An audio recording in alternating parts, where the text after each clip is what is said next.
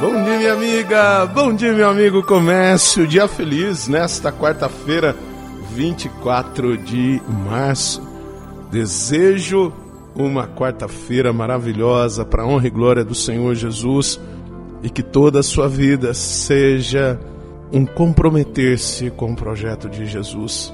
É muito importante, minha amiga, é muito importante, meu amigo, que tenhamos em nossa consciência que não basta somente nós admirarmos a vida e a história de Jesus, mas é preciso que deixemos que esta vida ela seja impregnada em nossa vida e assim sejamos construtores de um mundo melhor. O evangelho de hoje está em João, capítulo 8, versículos de 31 a 42. Naquele tempo, Jesus disse aos judeus que nele tinham acreditado: Se permanecerdes na minha palavra, sereis verdadeiramente meus discípulos, e conhecereis a verdade, e a verdade vos libertará. Responderam eles: Somos descendentes de Abraão e nunca fomos escravos de ninguém. Como podes dizer, vós vos tornareis livres? Jesus respondeu: Em verdade, em verdade vos digo, todo aquele que comete pecado é escravo do pecado. O escravo não permanece para sempre numa família, mas o filho permanece nela para sempre. Se, pois, o filho vos libertar, sereis verdadeiramente livres. Bem sei que sois descendentes de Abraão. No entanto, procurais matar-me, porque a minha palavra não é acolhida por vós. Eu falo o que vi junto do Pai, e vós fazeis o que ouvistes do vosso pai. Eles responderam então: Nosso pai é Abraão. Disse-lhes Jesus: Se sois filhos de Abraão, praticai as obras de Abraão.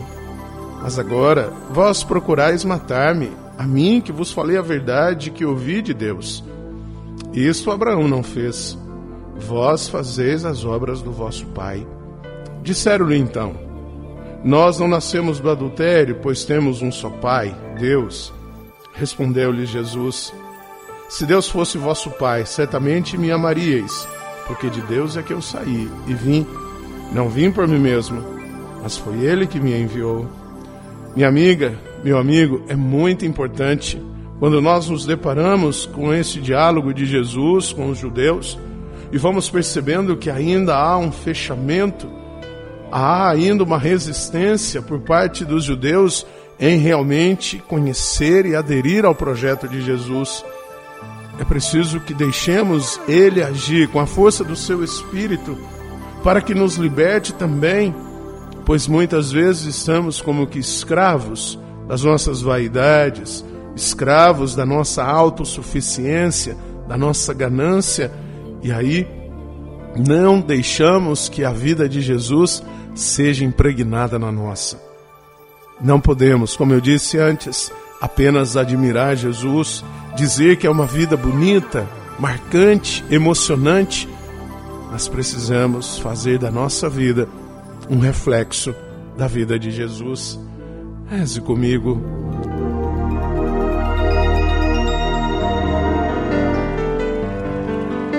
Pai nosso que estais nos céus, santificado seja o vosso nome, venha a nós o vosso reino, seja feita a vossa vontade, assim na terra como no céu.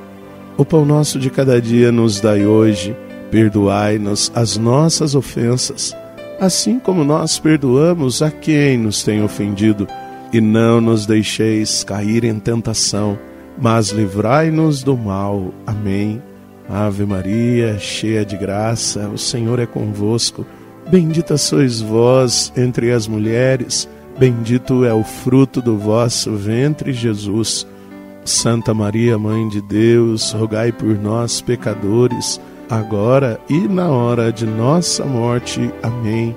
Glória ao Pai, ao Filho e ao Espírito Santo. Como era no princípio, agora e sempre. Amém.